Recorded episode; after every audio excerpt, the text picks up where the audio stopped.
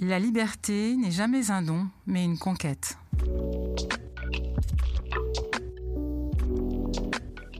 Dans l'imaginaire collectif, un membre du COMEX, c'est quelqu'un qui peut être vu comme surdiplômé, carriériste, sans doute plus riche que nous.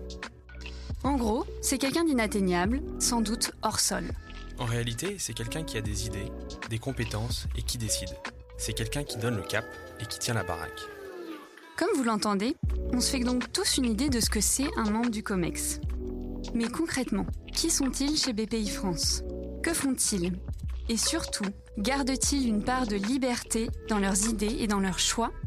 Dans ce podcast, La liberté en vrai, nous, Alicia et Louis, chargés d'affaires et innovation à Paris, on a cherché à répondre à toutes ces questions de manière transparente et pragmatique. Aujourd'hui, nous accueillons la meneuse de banquier Anne Guérin, directrice exécutive du financement et du réseau chez BPI France. Bonjour Anne. Bonjour. Merci d'avoir accepté cette invitation. On va commencer tout de suite ce portrait par euh, un rapide rappel de ton parcours. Mhm. Tu es diplômée de l'ESCP Europe, une grande école de commerce. Et en entrant dans le monde professionnel, tu veux tout de suite mettre les mains dans le cambouis en devenant chargée d'affaires, financement, puis analyste en investissement chez BPI France. Rapidement, tu occupes des postes à responsabilité, donc directrice régionale, directrice des financements à l'international, puis directrice des risques, avant de tenir aujourd'hui, comme je le disais, la direction du financement et du réseau. C'est presque 1500 collaborateurs. Anne, c'est quoi ta secret sauce pour aller aussi vite et aussi loin? Alors, euh, j'ai pas de secret sauce. J'ai des moteurs. Mon premier moteur, c'est être utile. Profondément, c'est ça qui m'anime. Euh, au début, j'ai voulu effectivement, je suis partie dans une voie complètement étrange pour tous euh, mes collègues de, l'école. Je suis partie au CEPME, technico-commercial. Ça ne disait rien à personne. Euh, c'était un job très terrain. C'était de la vente pour de vrai, très intéressant parce qu'on grandit très vite dans les postes de chargé d'affaires parce qu'on doit être à la fois techniquement à la hauteur, puisqu'on fait aussi les études hein, chez BPI France. On n'est pas juste un commercial.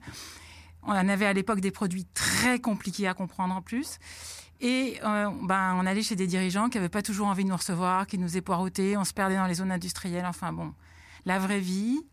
Euh, on apprend énormément. Je me sers toujours de ce que j'ai appris en tant que chargée d'affaires. Je pense que c'est un job hyper complet et que c'est une chance de démarrer par un job vraiment terrain. Ça, je pense que euh, s'il y a quelque chose qui me ressemble, c'est ça. C'est le pragmatisme, la volonté d'être ancré dans le réel. Et donc, en fait, j'ai mis, je suis restée sept ans chargée d'affaires. Donc, j'ai pas du tout été vite. Euh, bon, j'ai eu deux enfants pendant cette période-là. Mais je, suis restée longtemps chargée d'affaires. Ensuite, je suis quand même passée au siège cinq minutes, presque, si j'ose dire, euh, avant de repartir au fonds propre. Et là aussi, j'y suis restée cinq ans. J'ai euh, commencé effectivement comme, comme analyste, et puis ensuite, euh, je suis devenue directeur de participation. Et puis là, il fallait choisir entre, euh, entre rester au fonds propre et aller chez Oseo. C'est intéressant d'entendre ça aujourd'hui, hein, puisque tout ça est ensemble. Mais à l'époque, c'était un choix structurant. Et donc, euh, j'ai choisi, parce que j'aimais vraiment ma maison d'origine, euh, de retourner chez Oseo. Et là, je suis repartie au siège. Je suis partie à l'étranger, quand même, trois ans, en Irlande. J'ai suivi mon mari.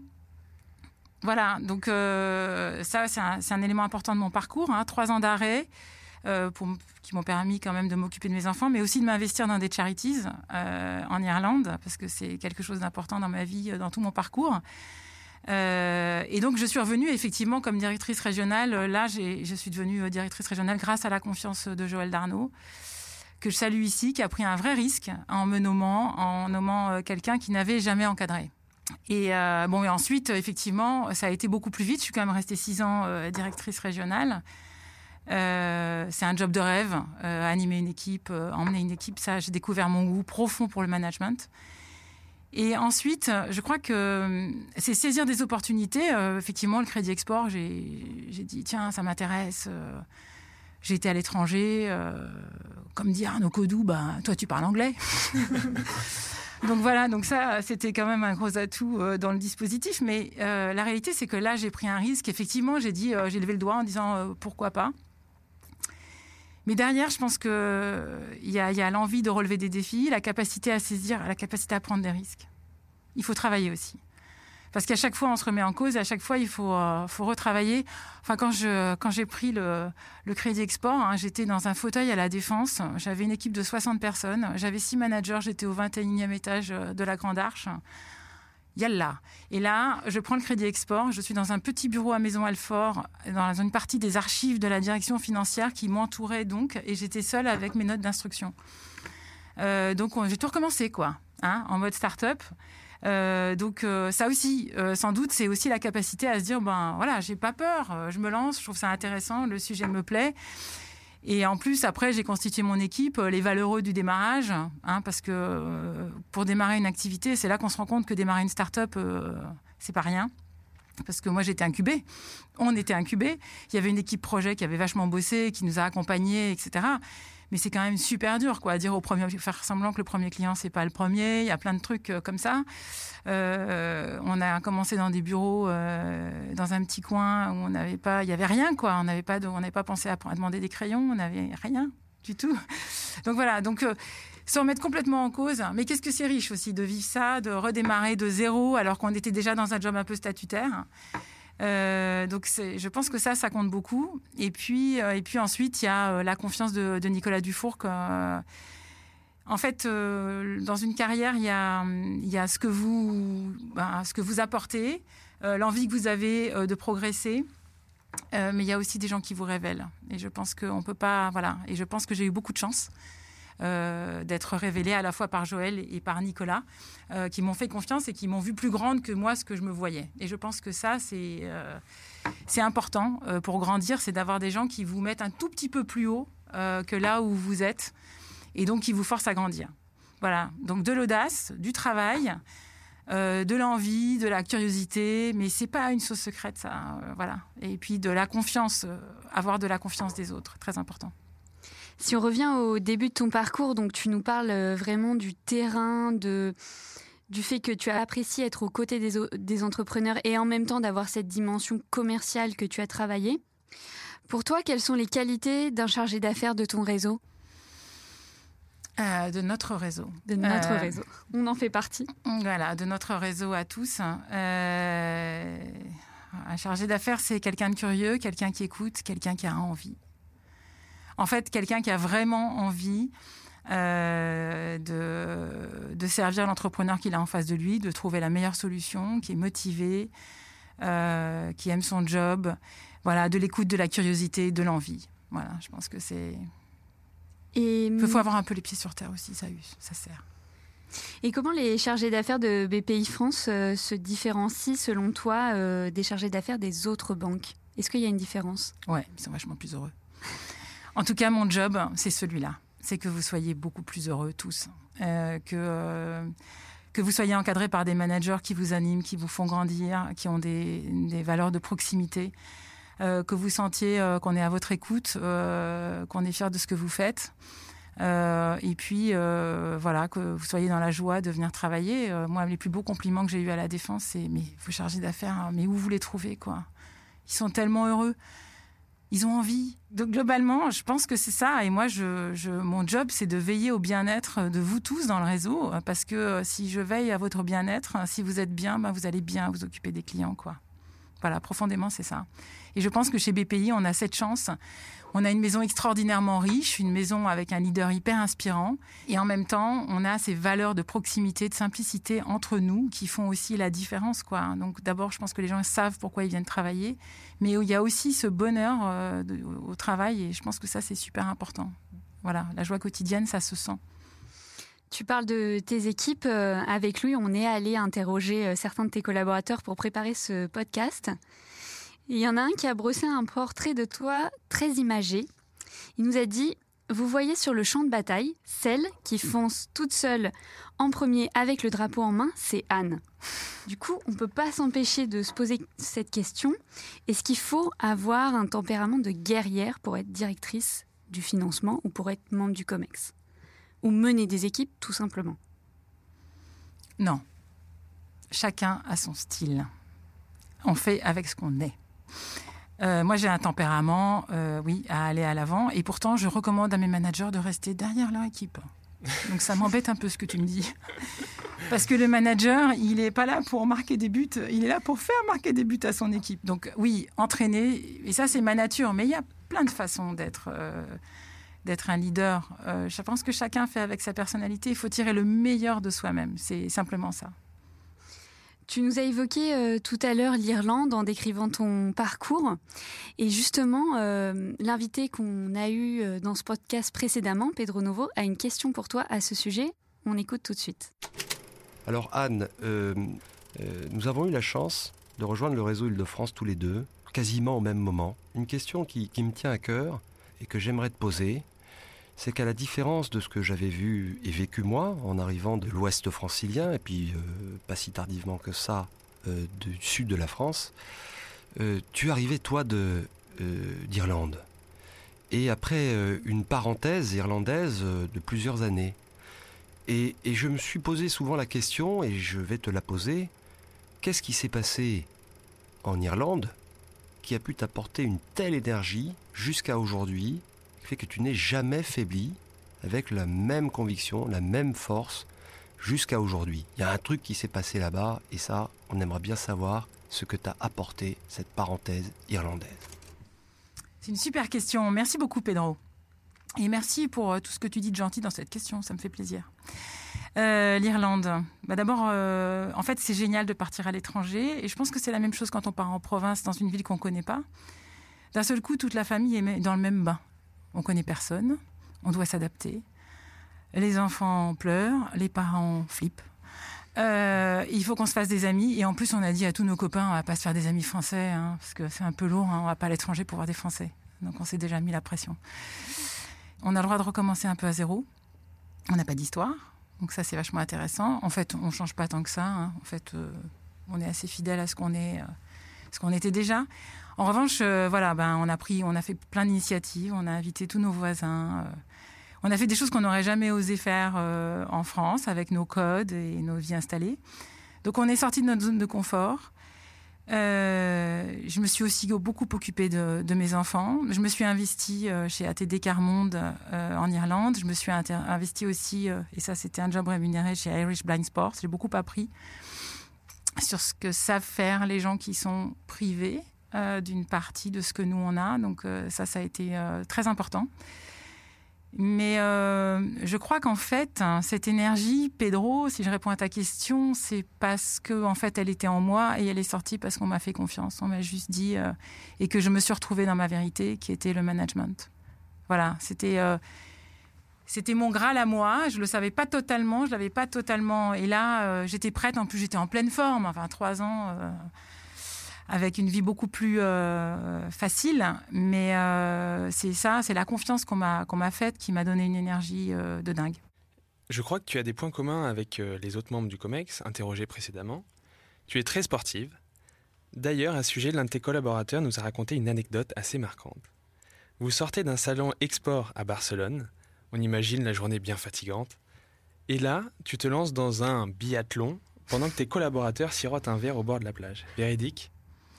Ouais, c'est vrai que j'ai été euh, ouais, un peu courir, un peu nager, surtout, ouais.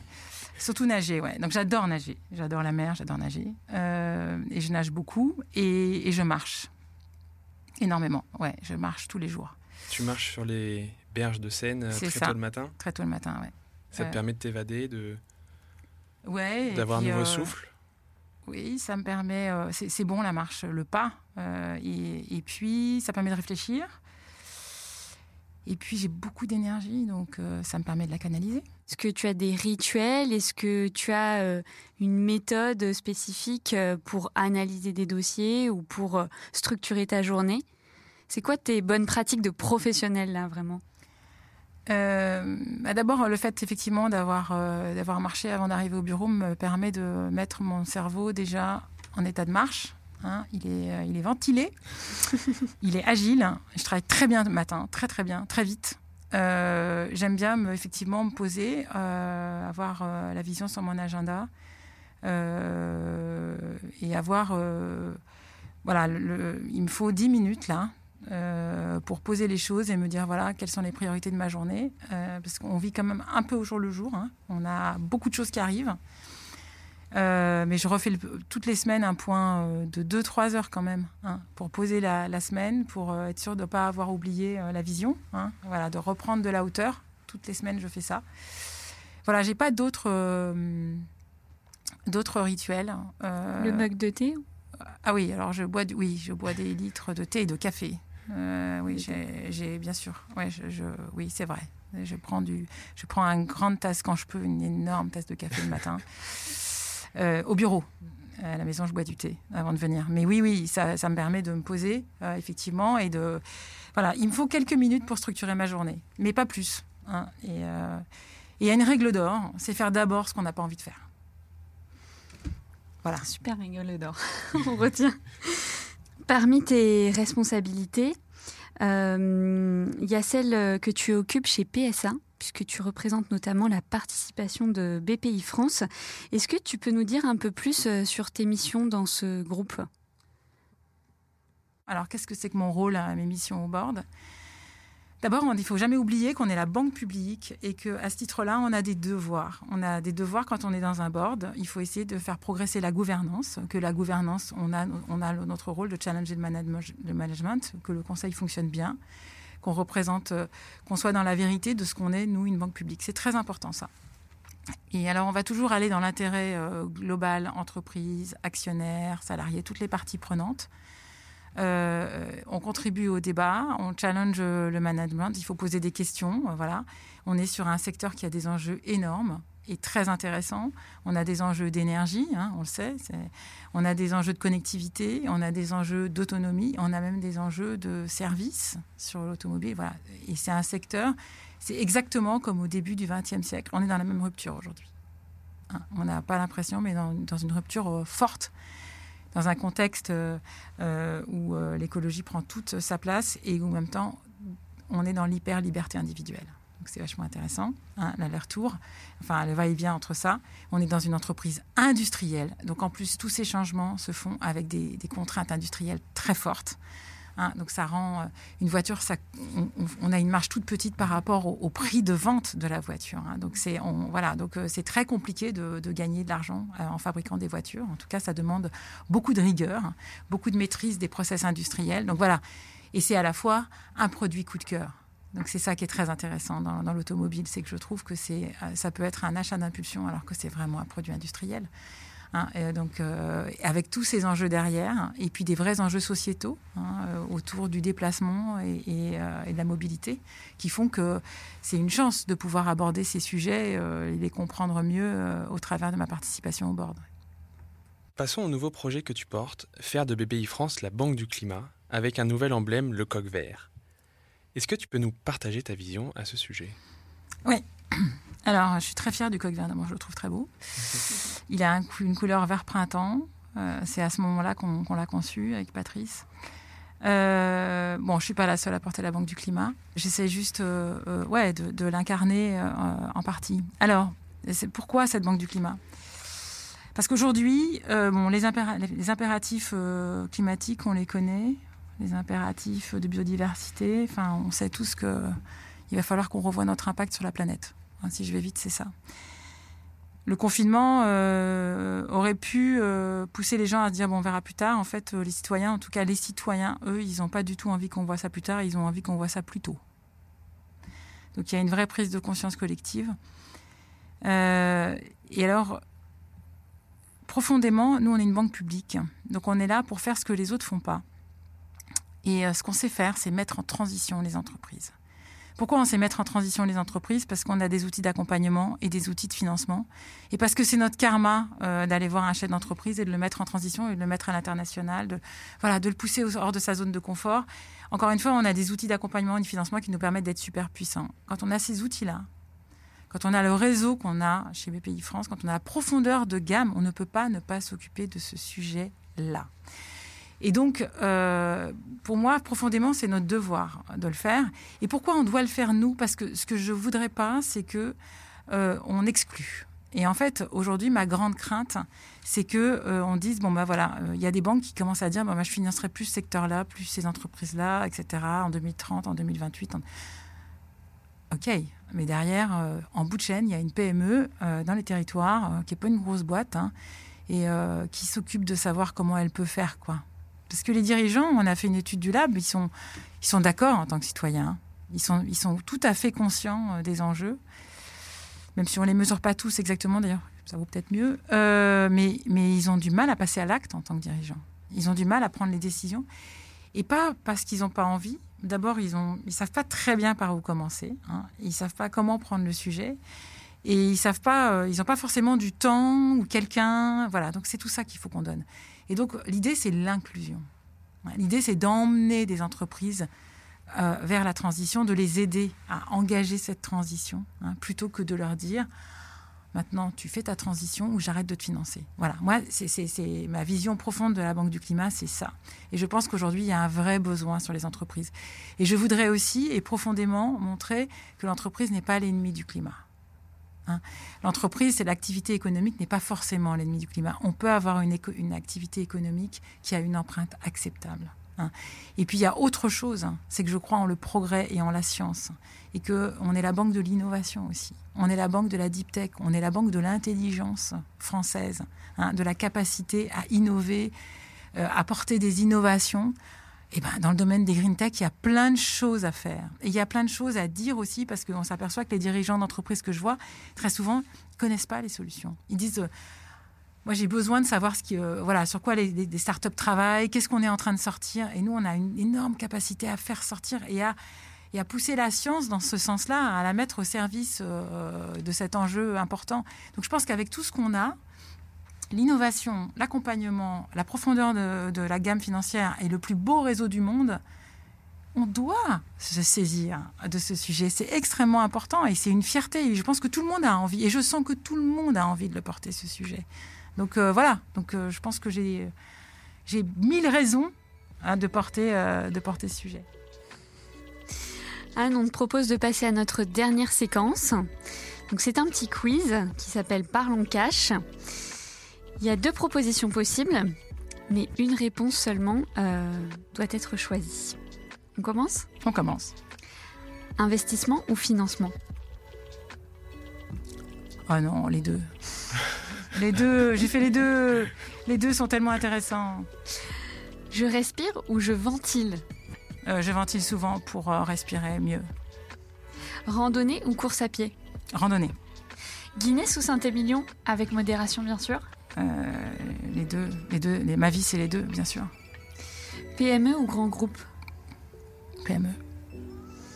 Couche tard ou lève tôt Couche tôt et lève tôt. Merci beaucoup, Anne. Merci, Anne. Merci à vous.